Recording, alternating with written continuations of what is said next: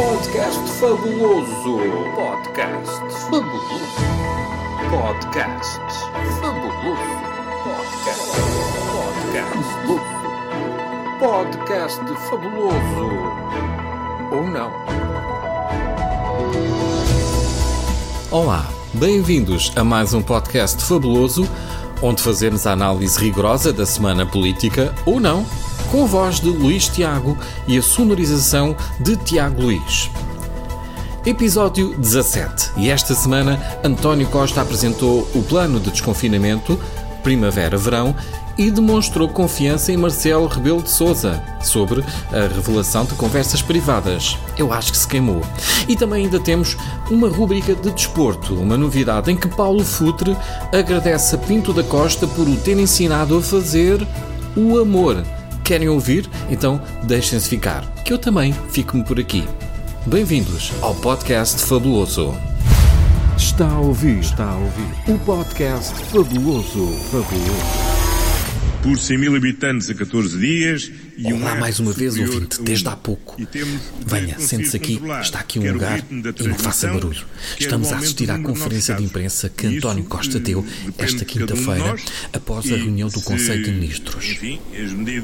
Agora está a falar António Costa, mas em breve uma jornalista da RTP vai lhe perguntar sobre o Presidente da República se ele, como se tem falado por aí, mostrou discordância relativamente ao plano do Governo. Vamos ouvir. Muito boa noite. Lígia Veríssima, RTP, como está? Eu, eu, tenho aqui várias questões. Primeiro queria lhe perguntar... Então uh, apontar, são várias. se chegarmos ao vermelho, uh, como é que vai ser feito, ehm, enfim, esta flexibilidade que se tem falado que este plano também tem? A nível regional, será uh, a nível conselho, como sugeriu o Dr. Rui Rio? E não posso deixar de lhe perguntar em relação ao Presidente da República, um, tem havido alguma, enfim, alguma polémica pelo facto de ele hoje não falar ao país, é certo que tem viagem para o Vaticano, mas se ele concordou ou não uh, com este plano ou se mostrou alguma reserva, como tem sido dito, e se nos pode dizer alguma coisa sobre isso. Obrigado. Bom, muito, muito obrigado. Relativamente ao Sr. Presidente da República, creio que não há mistério nenhum.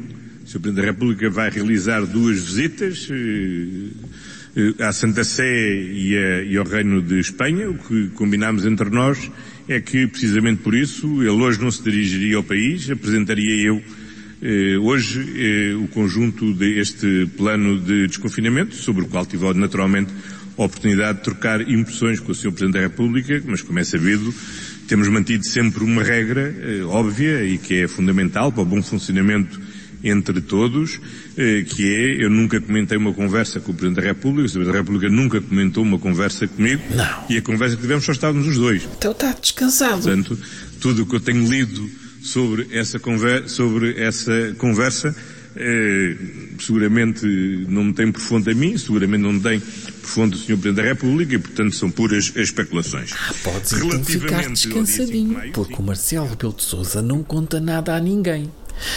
António Costa está a convencer-nos que nasceu ontem e nós até começamos a duvidar.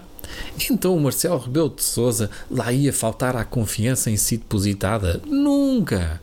Nunca. Ora, perguntem lá aqui ao Paulo Portas o que é que ele acha. Mas, uh, uh, em relação. Não, a resposta certa é Marcelo Rebelo de Souza. Por uma razão muito simples. O Independente foi um dos primeiros jornais em Portugal que se fez sem o Marcelo ou contra o Marcelo. Mas durante muito tempo. Ele, aliás, no início achava que eu era um rapaz petulante e que talvez vendesse 12 mil exemplares, nunca mais me esqueço. Uh, coisa que me, deveria, me teria levado absolutamente à falência. Uh, mas, durante bastante tempo, o Marcelo foi uma boa fonte.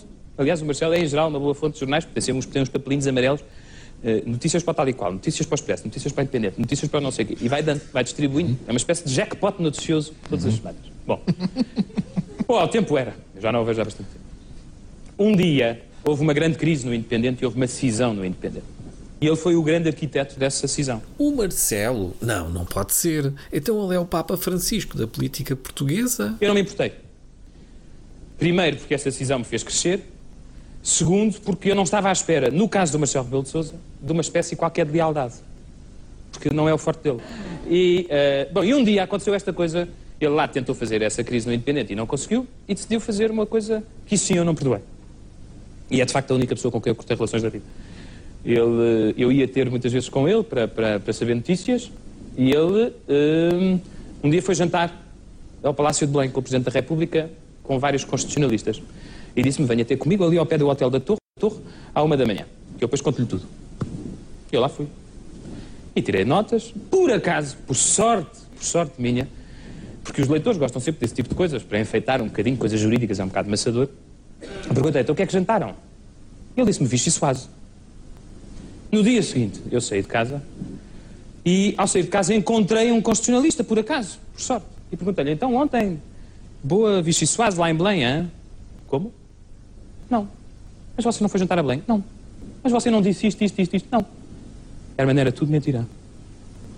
Tudo mentira. Os nomes, as pessoas, o que tinha cada um dito. E até. E até a emenda. Até Vichy Suase. Que foi a, a, forma como eu consegui perceber. E eu, aí, eu resto desculpado aí, agora a Não, eu isso, eu todas as.